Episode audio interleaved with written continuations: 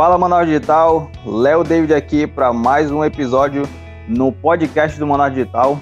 Já estamos no 22 episódio e hoje a gente tem duas convidadas aqui interessantíssimas que vão falar um pouco sobre o assunto da LGPD.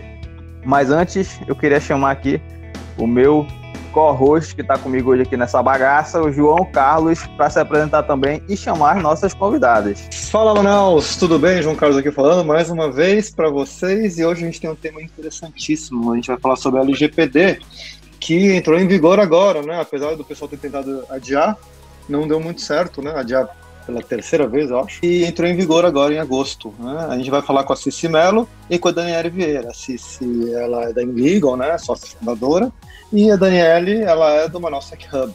Vamos lá, pessoal, meninas, vocês podem se apresentar. Primeiro a Cici. Oi, gente, Cici aqui. É, como o João falou, eu sou consultora na Inlegal, sou co-founder. Estou é, acabando a minha pós-graduação em Direito Digital e Proteção de Dados. Sou membro da Associação Nacional de Profissionais de Privacidade de Dados. Estou é, a fundo nesse tema agora e a gente veio aqui para conversar um pouco com vocês sobre falar LGPD vigor, vai sair do papel, o que, que falta, aplicação dela para as startups. Tenho certeza que vai ser um bom bate-papo.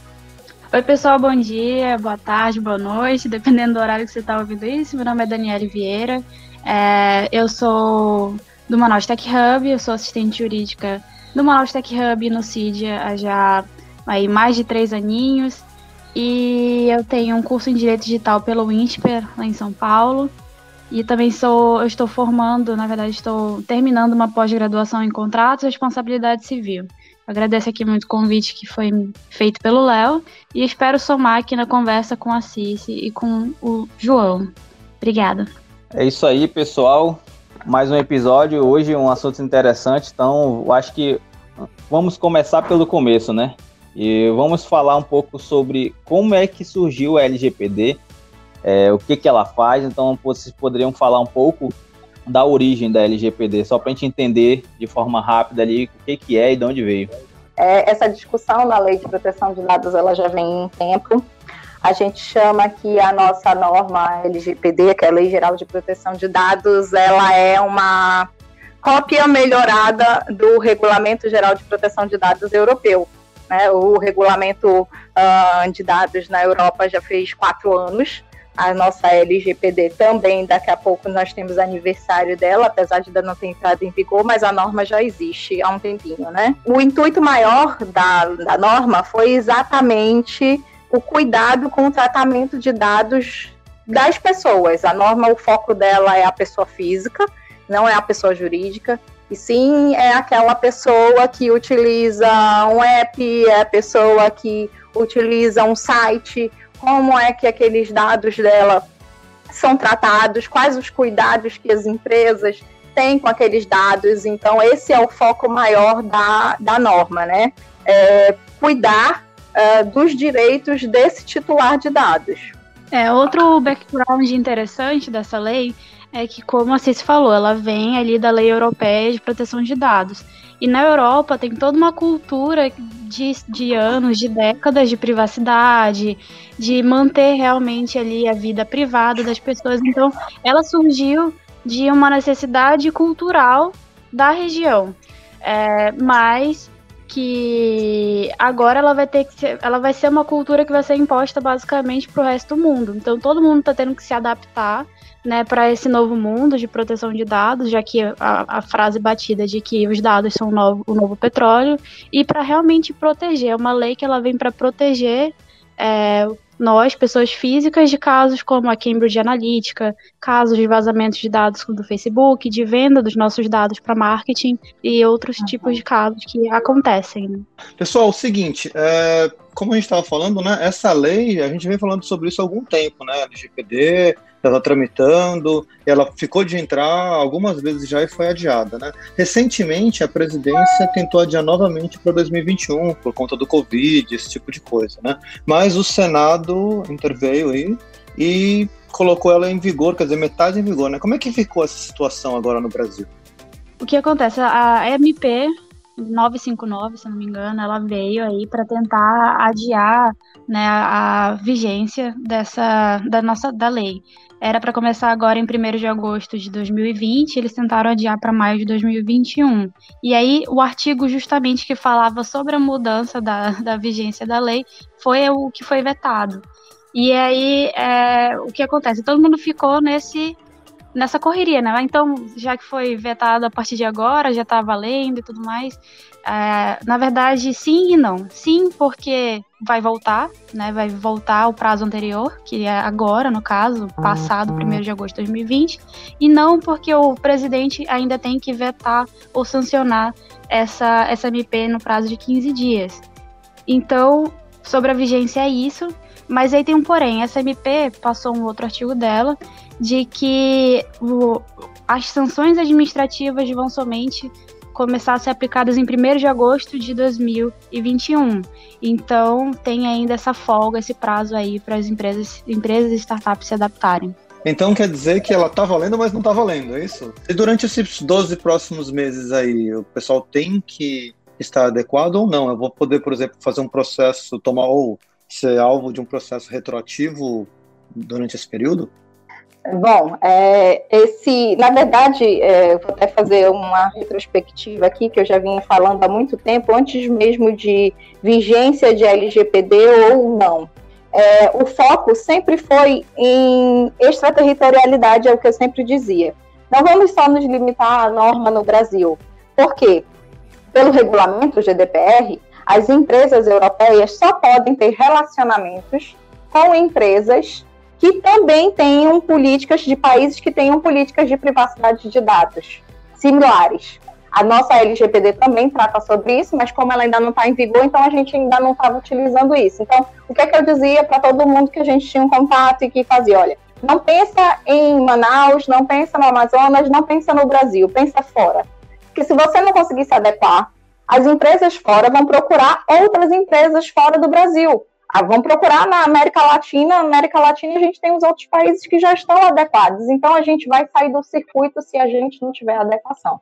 Então nessa sua pergunta, ela está em vigor ou não está em vigor? Como a Daniela falou, né? A gente precisa dessa medida provisória. O prazo na lei permanece, mas precisa da sanção ou do veto do presidente. E dentro disso, ainda vamos ter questões com relação às sanções administrativas que ela falou, o artigo que ela falou, que serão aplicadas a partir do ano que vem, 2021. Por quê? Não sei se vocês sabem, nós tivemos uma medida provisória agora, na semana passada, por conta de toda essa pressão, por, foi, medida provisória não, peço perdão, um decreto, o 10474, que veio para fazer a estrutura e a regulamentação da Agência Nacional de Proteção de Dados sendo que este decreto também só vai poder entrar em vigor, ter valor, quando for nomeado o diretor-presidente da associação. É, dentro dos grupos dos estudiosos, houve um zoom, zoom, zoom, já está tendo nessa semana, quem seria as pessoas que estão cotadas, quem são os nomes que os deputados levaram para o presidente.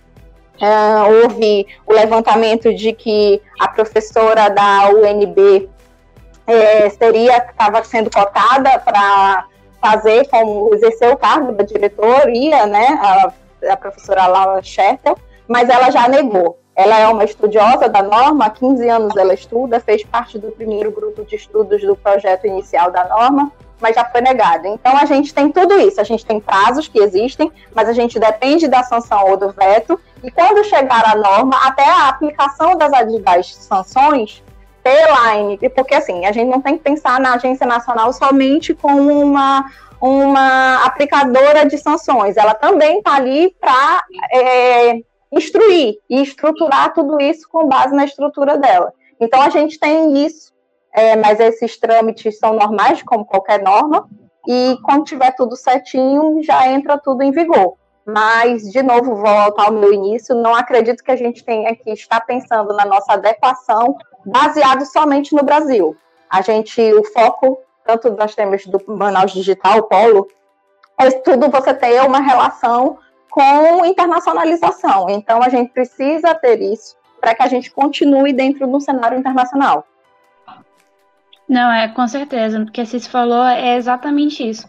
Até que empresas muito grandes, indústrias muito grandes, elas não estão nem um pouco preocupadas com a LGPD, porque elas já se adaptaram anos atrás à GDPR, a lei europeia. Então, eles cumprindo a GDPR, ali já está 90% dos passos para cumprir a LGPD. Porque, como ela falou, é, é algo que vai ser imposto para todos os países que quiserem ter um relacionamento com a Europa e agora com a LGPD, qualquer país que tiver ter um relacionamento com o Brasil vai ter que ter uma legislação parecida, similar ou vai ter que se adaptar à nossa. Sobre a aplicação, é, João, você perguntou, é, se aplica assim. Então, a lei ela tá valendo, só que a sua multa ela vai ser postergada para a partir de agosto de 2021. Mas se você descumprir alguma, na verdade, assim, já estão aplicando, já estão aplicando investigações agora que a lei não está em vigor, já tem notícias por aí de juízes se baseando na, na lei, fazendo ali, pelo menos, analogias com o Marco Civil ou com outras, como a da a lei da Carolina Dickman. Então, assim, tá valendo sim, dá para aplicar a lei sim, e já estão fazendo investigações nesse sentido. As decisões nos termos do, de direito digital e na proteção de dados, ela já vem desde antes. A, a, as fundamentações é tanto o Código Civil, o Código de Defesa do Consumidor, como ela falou, a lei conhecida como a Carolina Dickman. Nós temos o marco legal da, né, também da, da questão da lei. Então, você, os juízes já utilizam isso. A proteção de dados não começou especificamente agora. A gente só está trazendo uma norma específica para ela agora. Não, acho que ficou bem claro, gente. Seguinte, né? Vocês falaram sobre um uma parte muito bacana, que é sobre essa questão da adequação com foco em fazer negócios com o pessoal da Europa, né? Que realmente tem essa, esse critério agora para as empresas europeias e para quem está fazendo negócio com, com a Europa. Agora, tem uma coisa que me chamou a atenção, que Aqui no Brasil, a ANPD, né, que vai ser a Autoridade Nacional de Proteção de Dados, ela vai ser subordinada à Casa Civil, em princípio. Né? E isso torna ela um, um, órgão não independente, que era, em princípio, uma das, né, um, dos pré-requisitos é, que essa agência controladora de dados não fosse dependente nem do governo, nem do setor privado. Como é que a gente vai se adequar em relação a isso? Como é que vocês veem isso? A gente vai ter, a gente vai ter problemas com isso ou não? Vou tentar trazer uma parte também, uma retrospectiva, para tentar te dizer por que, que ela ficou vinculada à Casa Civil. Existe uma parte histórica. Foi realmente uma questão política. Para ela existir, inicialmente, na questão orçamentária, ela precisava estar ligada à Casa Civil. Existe um cronograma, estudos, para que exista desvinculação, porque foi uma discussão, vai ser uma autarquia, vai ser uma fundação, uh, como é que a gente faz, orçamento destinado como, então precisou estar ligada à Casa Civil. É, eu acredito, lógico, né, quando você vê que ela está ligada à presidência, você não consegue imaginar uma autonomia da autoridade. Não acho que vai ser o caso, né? Lógico, a gente sabe que existem situações em que a gente fica pensando que talvez possa existir alguma alguma alguma ligação, né, que não dê essa autonomia total mas eu não acho que será o caso. Ela existe todo um, um cronograma dentro para que ela saia da Casa Civil realmente e vi uma autarquia, né? E que a gente realmente não possa mais ficar com esses pensamentos de que ela tem, ela não vai ter uma autonomia total por estar vinculada à Casa Civil. É, essa nunca deve ser a premissa, né? Você sempre tem que sempre tem que acreditar realmente no, no que é a intenção de que a lei vai ser aplicada e tudo mais. Se vai ter uma influência, uma influência política ou não, aí é quando acontecer ou se acontecer, aí a gente toma as medidas necessárias. Exato, acho que acho, a, a, a, até porque o que eu imagino é que ela realmente siga uma autonomia, como a gente tem uma autonomia não sei se vocês souberam, houve uma, alteração, uma autoridade nacional de proteção de dados que a notificou. Porque que ela, a, autoridade se notifica, porque tanto ela como todo mundo é objeto de, de fiscalização. Então, se dentro da autoridade aconteceu alguma coisa que não está de acordo com o que a norma diz, ela se notificou. Então, eu espero que isso aconteça aqui no Brasil também. Essa autoridade foi aqui na Europa. Muito bom, então deu para entender aí o contexto de uma forma bem legal, deu para entender até para leigos que não sabem, eu, eu que não, não me aprofundei ainda no tema, consegui entender bastante coisa. E eu acho que a pergunta que paira na cabeça da maioria das startups que estão ouvindo aqui é como que eu preparo a minha startup para a LGPD. Então, como é que vocês olham essa visão em relação às startups e à LGPD? É, então, tem muita coisa que vai se aplicar para todo mundo, mas tem muita coisa também que vai ser específica do seu negócio. Então, eu acredito que o primeiro passo é você fazer uma análise do que você trabalha, quais são os dados que você entra em contato, o que, que você tem ali de posse de dados pessoais, tanto de clientes quanto de funcionários, ou que você vê que você vai precisar coletar e fazer uma análise do, do, seu, do seu próprio negócio, da sua própria startup, que é o que é conhecido nesse meio como Privacy by Design. Então, você vai ali é, fazer algo adaptado, algo específico para o seu negócio. Por isso que é sempre importante você ter uma consultoria, né, como a própria que a Cici é, provê, né, ela tem esse serviço, porque eles vão ter uma análise do seu negócio muito mais detalhada, muito mais crítica e tomar todas as, as medidas necessárias de prevenção. E aí isso fica muito vago, né? Mas o que, que é, o que, que é na prática?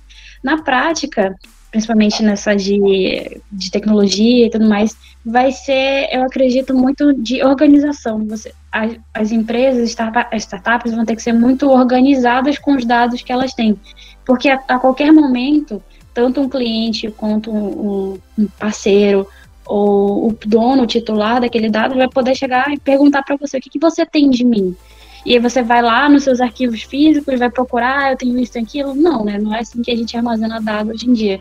Então, assim, ter ali um software de controle é, vai ser muito importante, acho que inicialmente, assim, um básico. É, é, exatamente. Eu acho que quando a gente fala em LGPD, a LGPD não está específica, né? Ela não é só grandes companhias, pequenas, médias, mas as startups também. A aplicação dela não está por forte mas e sim dentro de uma especificidade. Porque o que, que a norma trouxe? Ela trouxe o seguinte: você não tem que tratar todos os dados, você trata as condições que estão especificadas lá no artigo 7 entendeu? E aí, dentro disso, é, lógico, a gente pensa as startups, a gente fala que startup está relacionada num ambiente em que está presente um trabalho colaborativo.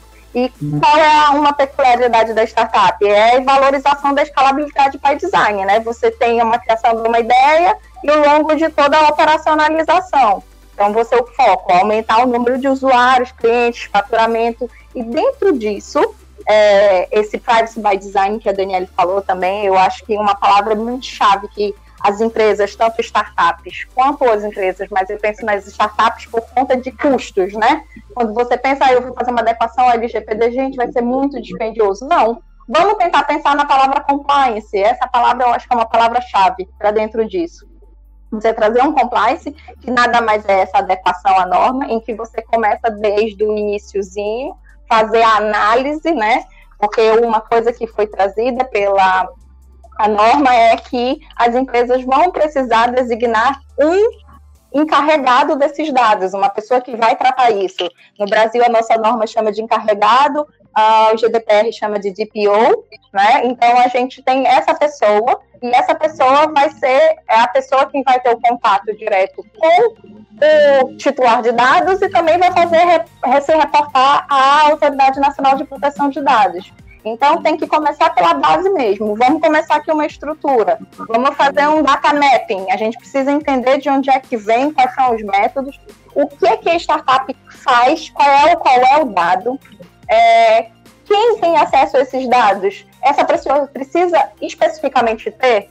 Você vai ter que começar a filtrar. Os dados vão ser tratados especificamente por X.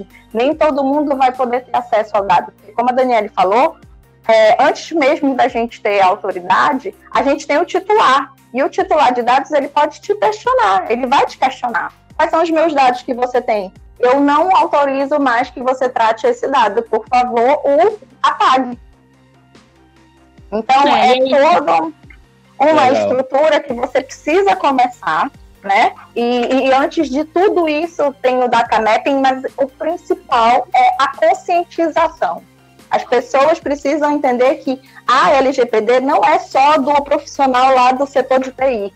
Não vai ser só do TI na, na startup, não vai ser de todo mundo. Todo mundo precisa observar agora que quando ele levantar da mesa, o computador dele não vai mais poder ficar com a tela aberta se tiver alguma informação.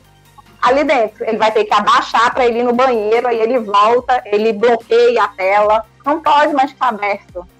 E essa lei não se aplica apenas para dados digitais, não. Ela se aplica para qualquer tipo de dados, qualquer dado um pedaço de papel, um currículo que você receber ali físico, também se aplica a LGPD. Exato. Então, aqueles dados de, de algum estabelecimento físico que não utiliza tanto ali é, nada digital e tem um papelzinho que pega seus dados pra, até para te entrar em algum lugar, hotel ou eventos, e que precisa ter o CPF, ter o dado pessoal. Na verdade, agora, quando tu tá chegar na farmácia, ela, eu te pedirem teu CPF, tu vai perguntar para que, que você quer meu CPF? Qual é a finalidade desse dado? Qual é a hum. finalidade que você precisa guardar o meu CPF? Por quanto hum. tempo você vai guardar o meu CPF? Você vai distribuir meu CPF para mais alguém? Eu, eu, vejo que é uma questão muito cultural, né? Porque é, a área do marketing, por exemplo, hoje em dia, principalmente em pequenas, pequenos negócios, pequenos comércios, ela é muito voltada para coletar o máximo de dados possíveis do consumidor, né? Tem muita loja que a gente entra que você não consegue fazer uma compra se você não fizer um cadastro. E isso vai mudar radicalmente, né? E uhum. vamos lá, né? A gente tem profissionais que não são tão bem remunerados, né? Assim, que tem um nível educacional uh, abaixo, inclusive, do necessário até para estar exercendo a própria função. E esse pessoal vai ter que ser treinado de alguma forma para para deixar de fazer o que eles já faziam, né? Que eles foram doutrinados a fazer. Essa adequação para uma empresa grande é um pouco mais fácil, né? Tipo, eu sei que as empresas grandes já estão se preparando para isso, já tem uma cultura de produção de dados, né? A maior parte delas já tem e já está realizada, mas pequenas empresas e startups, inclusive, não tem isso, né? Eu sempre deixo isso de lado. Como é que vocês veem o impacto disso nesses pequenos negócios e nesses negócios emergentes, né? É, vocês acham que, que as empresas vão ter muita dificuldade para se adequar? Porque, em geral, não tem esforço nem dinheiro, né? destinado para esse tipo de coisa. Eu, eu tenho uma visão sobre, sobre esse caso. Eu acho que no caso das pequenas empresas e das médias, quem vai regular eles vai ser o próprio público ou a própria autoridade nacional. Então, assim, o uhum. público, os seus clientes indo atrás dessas empresas e exigindo do jeito que. Assim, você até falou assim, e aí, Léo, o que, que você. Na farmácia, você vai usar isso para quê? Por que, que você quer? Eu não, não quero. E aí, quando a pessoa fala assim, não, eu não quero oferecer meu dado, o que, que você vai responder? Então você vai ter que entender o seu próprio negócio, você vai ter o interesse de correr e ir atrás para poder justificar do porquê que você precisa coletar aquele dado do, do seu cliente, do seu parceiro. Então eu acho que vai ser regulamentado pelo, pelos próprios clientes mesmo, ou se tiver ali alguma visita, algum questionamento de uma autoridade nacional, mas que eu acho pequeno, eu acho pequena essa possibilidade, né, numa pequena e média empresa. Então acredito que o impacto maior vai ser do público mesmo. Eu acho engraçado que, se a gente for parar para pensar, antigamente todo mundo era cabreiro, né? Cabreiro de colocar dados em algum lugar. Depois foi, foi modernizando, modernizando.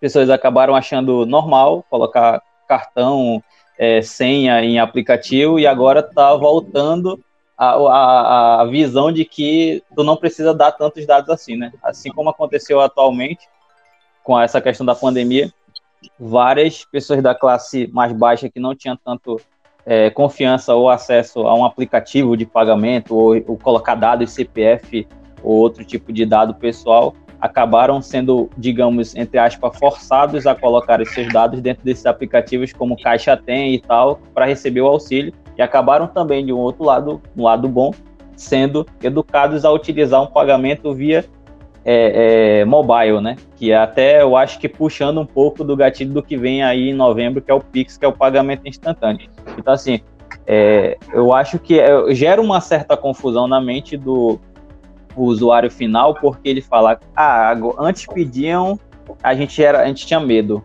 Agora a gente já não tem tanto medo assim, porque a gente foi educado a usar e ver o que funciona. Agora eu tenho que ficar questionando sobre os meus dados, por que, que eles estão sendo usados. Então, assim, o que, que vocês é, visualizam dentro dessa, desse é, cenário? Eu concordo com a Daniele no sentido de que, é, para essas pequenas empresas, quem vai forçar vai ser o público. É até engraçado, hoje é, faz 30 anos do Código de Defesa do Consumidor. E o Código de Defesa do Consumidor começou a ter a sua aplicabilidade, realmente ele pegar, como a gente fala, o termo jurídico de uma lei que pega, porque o consumidor foi quem forçou a empresa a se adequar à norma. O consumidor começou a ler, o consumidor começou a saber que ele precisava ter e ele tinha direito de ter num preço, na caixinha lá do produto, a data de validade. Então, o consumidor, quando ele começar a ter que, lógico, no início vai ser muito essas pessoas, como tu disseste, Léo, essas pessoas que estavam precisaram se adequar a uma era digital e que agora ela vai ter que se voltar no sentido de que, peraí, eu também não. Mas quando ele começar a saber, ele descobrir que ele tem esse direito, ele vai começar a fazer. E isso vai forçar as empresas a se adequarem, sim. Eu, eu acho, a minha opinião, para startups, né, os negócios menores, que é onde a gente está falando, porque a gente não está falando de uma empresa com uma startup que tem grana. Então, eu acho que o maior esforço hoje de uma startup, em termos de foco para adequação, é segurança de dados mesmo. É eu investir esforços no que diz respeito a essa segurança para eu eliminar risco de vazamento e acesso indevido. Quando eu consigo, dentro desse cronograma, desse, né, desse, desse cenário, eu começar a eliminar o vazamento desses dados, eu já tenho 60% da, da adequação aí. Porque a gente está falando da startup numa Legal. empresa pequena, que às vezes não tem tanta gente, e se for uma empresa de tecnologia, a gente tem muita gente de TI, e que tu consegue, dentro do teu sistema, conseguir fazer a, esse filtro, essa eliminação de risco. Faça uma análise dos dados, quem são, quais são os dados que eu estou sendo tratado, e agora eu vou ver o que eu preciso fazer para que eu não corra o risco desses dados, porque depois que há o vazamento dos dados, a norma traz todo uma, um, um, uns passos que precisam ser feitos e seguidos ah, na questão de, do, quando o dado é vazado, entendeu? De, a comunicação ao titular, a demonstração do que você fez, né? Demonstração de o que, que a empresa fez antes para que esse dado não vazasse. Depois que o dado vazou, comunica ao titular e durante esse processo, o que, que eu fiz para poder amenizar e contornar, regularizar o que, que aconteceu. É, eu acho interessante que são dois cenários que a gente tem que ficar atento, porque não é só se adequar à lei, é conseguir aplicar ela dentro do teu negócio e manter aquele ambiente. E aí seguro. vem essa política, a política, existe... a política conscientização. Exato. Porque existe a questão de eu aplicar, mas aí se o, digamos que onde está meu banco de dados, onde está toda a minha infraestrutura não, não tiver boa e alguém conseguir hackear, ou pegar os dados e usar para outra coisa, eu também me responsabilizo mesmo dando todas as opções de consentimento para o usuário final. Sim, né? correto. E, e, e, eu acho que isso é interessante porque a gente ainda consegue achar hoje várias empresas que elas fornecem esses dados, por exemplo, ah, você quer disparar um e-mail é, para um milhão de e-mails, da onde é esses e-mails? Quem é? Eu não autorizei, aí do nada chega na minha caixa de, de entrada uma propaganda de que eu nunca assinei aquela newsletter, eu nunca assinei aquele aquele cupom promocional, né? Então acho que é isso, isso veio também para barrar esse tipo de spam. Sim, né? sim. Para isso acontecer, né? Agora essa questão de você divulgar o dado tem todas as autorizações, né? São as permissões agora e temos as permissões, os termos de uso e a gente também tem os casos específicos do termo de consentimento específico, quando você fala de um dado pessoal né? Ou mais delicado, ou quando está tratando dados de menores, de crianças. Pois é, agora esse Boa. tratamento de dados ele tem que ter uma finalidade específica. Não quer dizer Exato. que a venda de e-mails para marketing ela vai acabar, ela pode ainda acontecer. Imagina que agora você pode vender o seu e-mail. Não, eu vendo meu e-mail para esse banco de dados aí. Você pode me mandar marketing de carros e de maquiagem. Eu só quero saber disso. Eles vão poder vender o meu e-mail para empresas que vendem carro e maquiagem. Então, assim, não é, é que a, a LGPD ela vem aqui demonizar o tratamento de dados ou é contra, não é. Ela vem para proteger e para ficar mais claro. Tanto é que uma, um, dos, um dos princípios é a transparência. Se você vai usar para fazer isso de marketing, contanto que eu saiba disso, eu dei o meu ok, não tem problema. Mas é mais para trazer essa transparência para o titular, para o dono do dado. Legal, é, essa questão que eu falei é mais quando parte, digamos assim, ah, eu sou um funcionário dentro da empresa, eu tenho acesso a esses e-mails, então eu extraio esse, esse banco de dados para mim e uso para outras coisas, entendeu? Tipo, é, com o consentimento do usuário, beleza, agora acontece de ter, por exemplo, alguém que pega esses e-mails que aí ah, não tem lei para nada, eu pego isso aqui, para mim é um e-mail normal, então para mim é normal fazer isso ele extrai aquele e-mail e começa a fazer uma propaganda particular dele de alguma coisa que ele é afiliado, um produto, um infoproduto, algo parecido. É nessa questão ali que eu acho que é o mais, digamos que, perigoso, né? De não, não de uma agência que trabalha com tráfego, campanhas segmentadas, fazer porque se ela está fazendo ali, está pautada em relação a ao consentimento do usuário, beleza. Agora, eu, eu, digo na questão de, ah, um funcionário da tua startup ou do teu negócio, ele, ele sem tu saber, ele pega aquele, aquele banco de dados, de, aquele banco de e-mails e utiliza para outra coisa, Sim, entendeu? aí é a política de conscientização interna, Léo. E dentro disso, você, dentro da sua, da sua empresa, da sua companhia, criar dentro do teu, do teu regimento interno normas e condições e que isso é, já meu ver trabalhista no futuro é causa de dispensa sem justa causa. É um ponto, é porque assim, é, para você se proteger de um caso exatamente igual a esse, teria que ter uma já um nível burocrático pelo menos pré-estabelecido já dentro da sua empresa, do tipo, uhum. ter uma política de proteção de dados. E uhum. lá informar como vão ser tratados os dados, o que, que você vai fazer se esse dado é, for vazado, quando você vai excluir, então colocar ali um procedimento de proteção de dados e de tratamento. Exato. Pois é, muito bacana, gente, né, tudo isso. Assim, tem, tem uma questão que eu gostaria de levantar, é que eu estava lendo um pouquinho sobre, sobre a lei em si, e uma parte dos dados, ela, ela tem que ser tratada com mais carinho. Que são dados como a, você já falou, de adolescentes, né, de menores, e tem alguns dados que são mais sensíveis, né? Como exemplo, raça, crença, alinhamento político, né? Coisas que em geral podem gerar preconceito, por exemplo, você perder uma vaga de emprego, porque você tem um alinhamento político ou religioso né? diferente de quem está entrevistando, alguma coisa assim. É, para uma empresa grande, de novo, é muito fácil, é muito comum, né? Não vou dizer que é fácil, mas pelo menos você tem dinheiro e recurso para poder fazer essa segregação de dados. Para uma empresa pequena, nem tanto, né? Vocês conhecem alguma coisa que possa facilitar isso para as empresas pequenas? Alguma, já tem ferramentas para isso? Tem alguma startup já focada em, em, ajudar outras startups, outras empresas pequenas? João, é, eu já, já existem sistemas no mercado hoje. Uh, não sei, confesso se eu não se, se há alguma startup. Sei que já há empresas com sistemas para isso sistemas para serem utilizados pelo operador, porque a gente fala que existem os atores dentro da norma, né? Tem os atores que a gente tem o, o titular de dado, o operador, o controlador e o encarregado de PO, né? Em que há sistemas específicos para o DPO, para que ele faz, faça esse tratamento, é, específicos para o controlador, mas não sei te dizer se existe uma startup que já está trabalhando com isso. Pelo menos, assim, não me chegou ainda. Dentro dos cursos que eu fiz, ainda não soube que nenhuma, ainda não foi apresentado como startup, entendeu? É, ainda não conheço. Aí, pessoal, ficam ouvindo aí, fica né? Oportunidade, exato. Oportunidade, oportunidade gente. Fica tem, tem sim. Tinder dos DPOs. Pronto. Vamos dar match na galera aí. Mas eu, eu acho que para uma startup, claro, o, o asset mais importante que vocês têm são as pessoas. Então, ter uma cultura dentro da startup já de produção de dados e começar já a prestar os seus serviços ou criar os seus produtos com esse pensamento, todo mundo ali alinhado, também é um bom, uma boa prevenção. Né? Exato. É, é, com, com relação ao custo, é realmente vocês tentarem verificar mesmo, focá-la na segurança que é uma coisa que é mais fácil para vocês, né? Vocês tentarem ver na segurança para que não haja um vazamento dos dados. Ou se as pessoas tiverem com muita dúvida, elas podem procurar alguma consultoria por aí, né? Deve ter alguma aí, que eu não, não tenho nenhum aqui pra ser técnico, né? Não puxar saco, mas deve ter alguma por aí, né? Uma...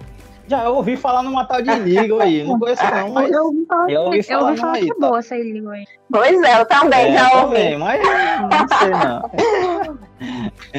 então, eu acho que uma coisa interessante, né, que pode gerar certas dúvidas, inclusive, não sei se a Daniela lembra que na, eu acho que foi a última reunião que a gente conversou sobre LGPD, eu até tirei uma dúvida com ela, que eu pensava que CPF ele estava incluso dentro dos dados sensíveis. Então, acho que seria interessante a gente fazer essa diferenciação até para a galera que está ouvindo entre dados sensíveis e dados pessoais, né? O que é assim, qual é o peso, o que que é, o que que não é. Que até o João acabou citando aí um pouco dos dados do que são dados uhum. sensíveis, né?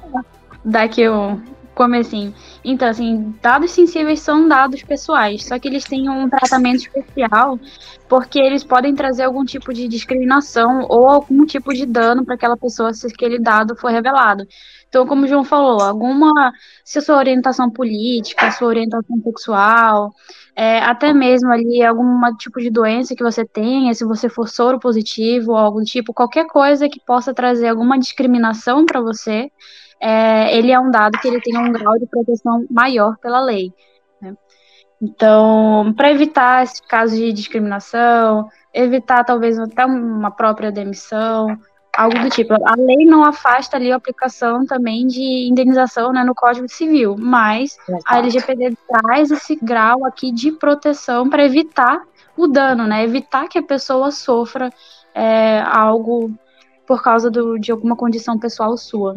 Exato, é exatamente isso que ele falou. A gente fala o nome sensível, é exatamente não que a perca do teu outro dado, né, o vazamento do teu CPF não vai te causar danos, porque a gente sabe hoje que o que mais tem, infelizmente, são muitas fraudes.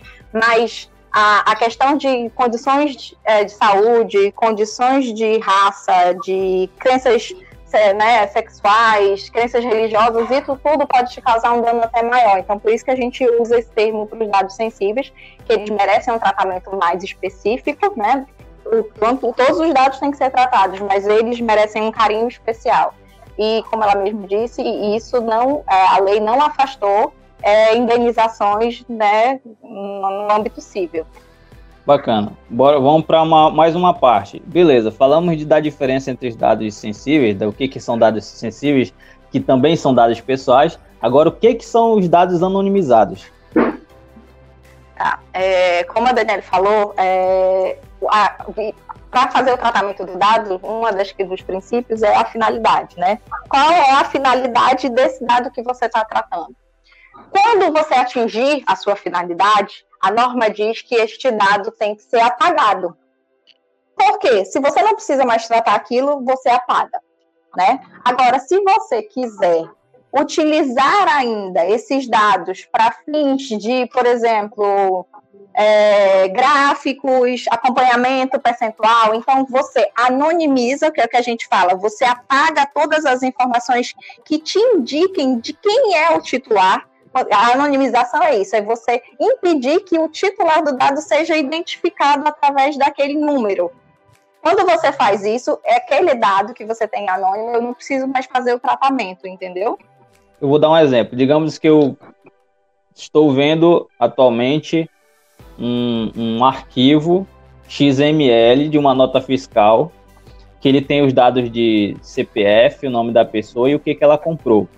A partir do momento que eu quero pegar só o dado da compra e o valor daquele produto, a anonimização é eu tiro só aquele dado do preço e do nome do produto e tiro a questão das informações de quem Exato. comprou. Exato. Na verdade, você está tirando o que é importante para ti. Tu não vai conseguir identificar o titular daqueles dados. Quem comprou aquilo? Qual é o nome? Qual é o CPF? Qual é o que que te interessa? É aquela compra na Mas, nota fiscal. Pois é. Pois é, para gerar isso, para gerar gráfico, por exemplo, eu estou no supermercado, eu quero ter essa análise de, de, de, vendas e de preços e aumento de preço no mercado. Então eu posso fazer esse gráfico utilizando só o preço e eu não uso o nome nem o CPF Isso. daquele titular lá do usuário. Então eu, eu continuo é, você pode, Então, assim, você pode é, manter algumas outras informações, por exemplo. É, mulheres que compram lá no supermercado X normalmente tem uma média de gasto de X e homens têm uma média de gasto de Y. Então você consegue ainda fazer, você consegue manter a anonimização e, e fazer uma coleta de dados dentro E segmentar. Isso, segmentar. Você pode segmentar por idade, a faixa entre 10 e 20, entre 20 e 30. Você não vai conseguir Entendi. identificar quem são aquelas pessoas. Você está indo por eu só não vou falar, a Joana comprou feijão de 5 reais, entendeu? Exato. Não. Você tira as informações que são necessárias para você, para que tu crie o teu acompanhamento, a tua base naquilo, mas não identifica quem é o titular dos dados. Entendi. E, e no Show. caso de CRMs que estão cada vez mais focando né, especificamente no indivíduo, né? Por exemplo, sistema de recomendação, que, que analisa o seu perfil de, de consumo e faz ofertas né, especiais para você. Como é que ficaria nesse sentido? A empresa tem que ter autorização formal para poder utilizar os seus dados? Termo de uso, gente. Quando você abre esse sitezinho, já vem logo um pop-upzinho para você. Eu autorizo que sejam feitas campanhas específicas, captação de não sei o quê. É, exato. E isso que, que a lei não quer, na verdade, ninguém quer que isso se perca. Eu não quero parar de entrar no Netflix em vez de ver 9 mil opções de filme, ver os 10, 20 que eu sei que eu vou gostar. Porque o Netflix foi lá e fez uma análise do meu perfil e ele me indicou. Então, eu não quero perder isso, nenhum consumidor quer perder isso. Mas, por exemplo, num caso de um banco, que foi até o exemplo que eu dei no, na nossa conversa de ontem. Um banco ele vai analisar ali o perfil dos seus clientes e ele viu que eu estou devendo muito, eu não estou conseguindo pagar as minhas contas e tudo mais, e ele vai lá e me oferece um, um empréstimo com juros mais altos porque ele sabe que eu vou que eu vou aceitar, porque eu estou precisando. Então ali ele está fazendo uma análise, né, minha, do, dos meus dados e me causando um dano. Aí a lei é, vem e tá abusando. Mas quando você entra no Netflix, para é. você fazer a sua inscrição, você dá ali o aceite nas políticas de privacidade, nos termos de uso deles. E lá tá dizendo, muito provavelmente, né, no, no livro que deve ser, deve estar tá dizendo que eles vão fazer essa Eu acho que é isso que tem que deixar bem claro, né? Porque, é, pelo que eu já li um pouco, é, também tem a questão de como você vai apresentar o termo para a pessoa. Não é, não é mais daquela forma texto de 10 páginas em que a pessoa não vai conseguir a, a, é, é, consumir tudo aquilo e tentar entender qual é a finalidade do dado. Então tem que ser, eu já vi, antes de até de falarem muito sobre LGPD que vai sair e tal, eu já vi alguns aplicativos até de lá de fora, que eu acho que inclusive já estão adaptados à lei lá da Europa, eles destrincham as principais funções e colocam botões de aceite ou não. Então, assim, receber campanhas de marketing, clica on ou off receber, tal, tal, tal. Então eles destrincham todo o termo para que a pessoa aceite só o que Sim, ela quer. exato. Então isso é uma forma de facilitar. Né? Tipo, a, a, como aparece agora, na maioria dos sites estão aparecendo as opções de cookies, elas estão aparecendo agora mais destrinchadas. Não é simplesmente só uhum. aceite aqui, dê um ok para liberar o cookie. Ela está falando o que, que vai, o que, que é que vai pegar dos seus dados, o que, que ela precisa e para que vai ser feito.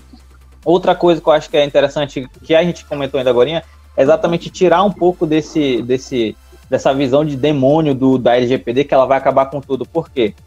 Assim como a Daniele falou da, da questão do algoritmo do, do Netflix, que ele faz essa seleção baseado no teu perfil, tem a questão também que está chegando do Open Bank. Então, assim, o Open Bank, o que, que, que vai ser possível fazer? Eu sou uma startup, que eu sou uma fintech, eu posso pegar as APIs de alguns bancos que vão ser liberados e eu vou colocar tudo só numa plataforma. A partir do momento que a Daniela ou a Cici entre no meu aplicativo e ela aceitar o, o consentimento das frases que eu coloquei lá, eu vou poder analisar de todos os bancos que ela tem as melhores taxas, os melhores dados, os gastos dela, para me mostrar a melhor oferta para ela. É assim que vai funcionar uma parte do Open Bank. Então, se a lei viesse para acabar com essa, com essa segmentação, com esse poder do algoritmo te mostrar a melhor forma, aí acabar muito, muitos mercados que ainda vão vir, né? Por exemplo, o Open Bank, que por um lado a, a pessoa acha que é uma invasão, porque ele vai ter acesso a toda a tua transação de todos os bancos, de tudo que tu já gastou para tentar te oferecer a melhor oferta. E por um outro lado, o, vem a LGPD que parece, para quem não entende a fundo ali, parece que ela vem barrar, e vocês estão mostrando aqui exatamente esse lado flexível de que não é barrar. Se você aceitou, você está é, podendo utilizar aquela ferramenta e a ferramenta vai te mostrar o que ela vai oferecer para ti baseado nos teus dados, né? Então é uma questão muito baseada no consentimento. Isso. isso. E é exatamente isso que você falou. O consentimento ele tem essas regrinhas, ele tem que ser claro, ele não pode ser um, um, consentimento ali falso, de você coloca um checkbox e coloca tudo que você quer que a pessoa aceite ali e ela não tem a opção de escolher, ah, não, eu quero isso, eu quero aquilo, isso eu não quero. Então ele tem que ser um, um, um é, consentimento real, né? Você realmente está consentindo para aquilo. Exato. É, essa estratégia de fazer com que a pessoa clique e ela selecione o que, que ela autoriza é o que tá, mais está sendo usado aqui na Europa falo para vocês em termos de sites, cookies, pesquisas. Eu tenho recebido sites de tipo que eu aceito, né, de utilização de pesquisa, mas é sempre isso. O que é que você autoriza? Todos? Nenhum? Clique aqui aonde você autoriza que os seus dados sejam tratados. É, eu acho que sim. é, muito se demoniza a questão da norma LGPD na questão da multa, né? A gente tem uma multa, é uma multa alta, é uns 50 milhões de reais, não é assim com qualquer empresa e até mesmo as grandes vão sentir caso aconteça, né? A gente não está falando que a multa vai ser a penalidade aplicada de inicial.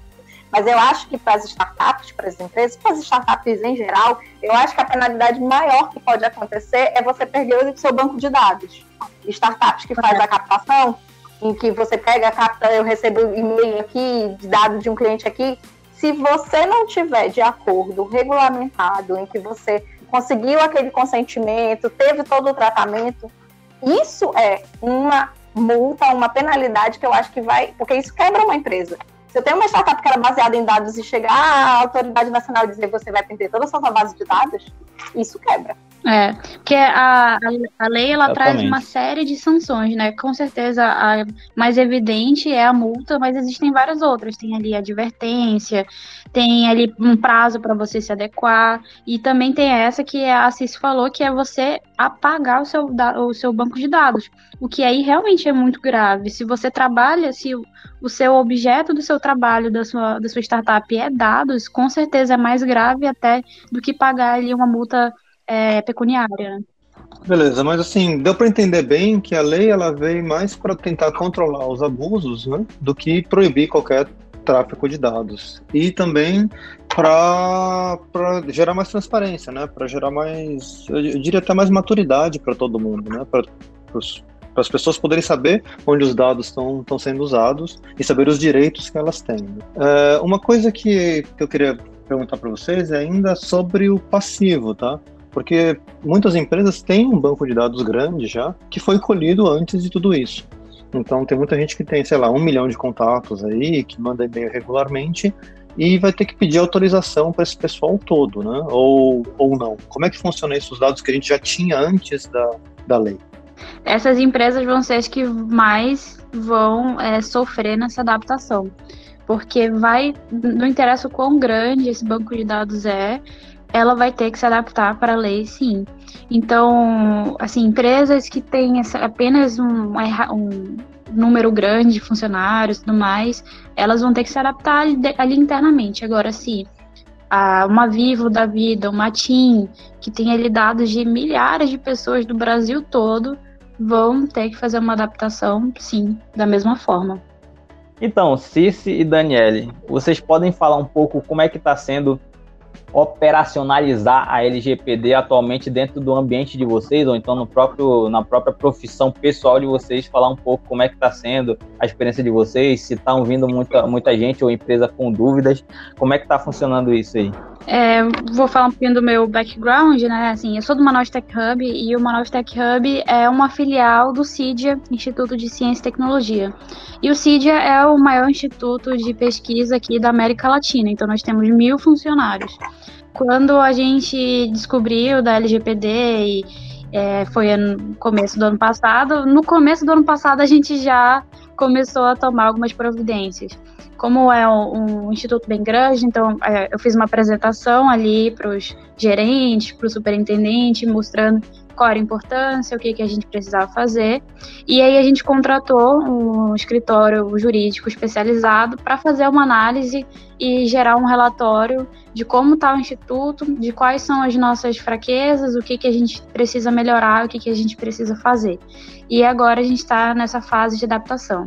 Como o Manaus Tech Hub, ontem a gente, é, no nosso programa Green Up, Accelerator, né, que é o nosso programa de aceleração, nós, nós eu ministrei né, ali um, um curso introdutório, um overview de como a LGPD, para que as startups que são nossas parceiras possam também já ter uma noção do que está vindo por aí e de tomar medidas necessárias é, para se adaptar para a nova lei, né?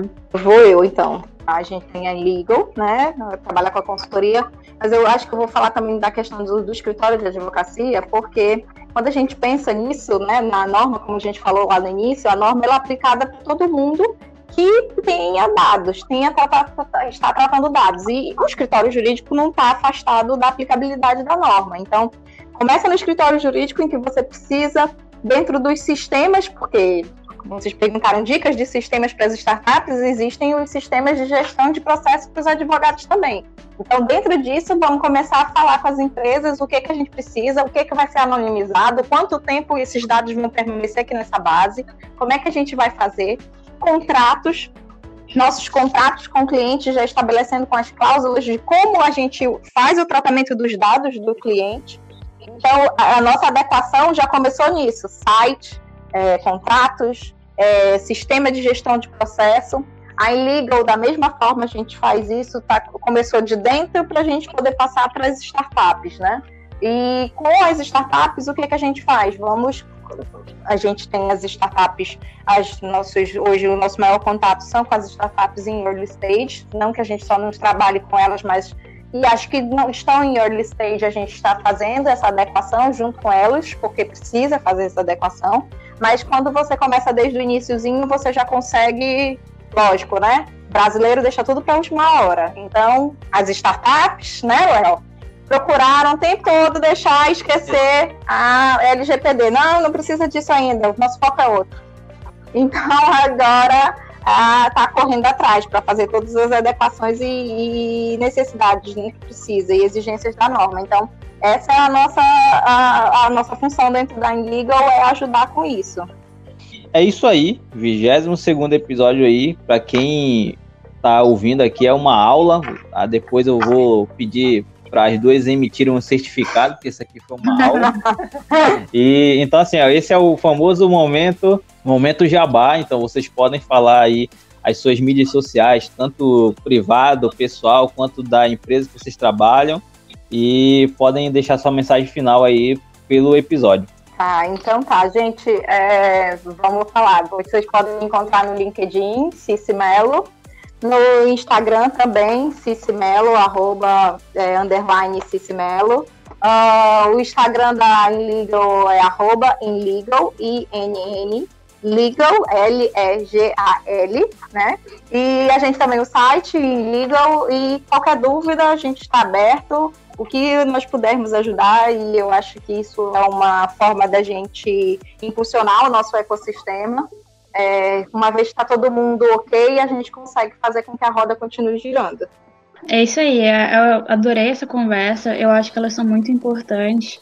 É, eu acredito que nosso, nosso sistema aqui de inovação, não só de Manaus, da região norte, mas do Brasil, acho que a gente tem que ajudar mais um ou outro, né? O Give First. É, eu acredito que a cooperação sempre dá muito mais resultado do que a, a competição. E muito bacana essa iniciativa aqui. É, você pode me encontrar ali pelo é, Instagram oficial do Manaus Tech Hub, que é Manaus Tech T-E-C-H Hub, que é H-U-B. Também pode me encontrar no LinkedIn, Daniela Vieira. É, e é isso aí, gente. Muito obrigada. Esse pessoal, essa conversa sobre o LGPD foi muito bacana com a Cici e com a Daniela. Muito obrigado, meninas, pela participação. Mais uma vez aqui no Manaus Digital, a gente trazendo o melhor conteúdo aí para sua startup e, e para o seu pequeno negócio. Então é isso aí, galera. Mais um episódio aí finalizando com sucesso. Muito obrigado aí, João, pela sua presença comigo. Muito obrigado, Cici e Daniele, pelo, por aceitar o convite e dispor dessa manhã para a gente tratar sobre esse tema importante. E se você está ouvindo esse episódio pela primeira vez, você pode nos seguir nas mídias sociais, tanto LinkedIn, Instagram ou Facebook, é arroba manausdigital.br ou no nosso portal manausdigital.com.br. A gente vai ficando por aqui e a gente aguarda vocês nos próximos episódios. Um abraço e até mais. Tchau.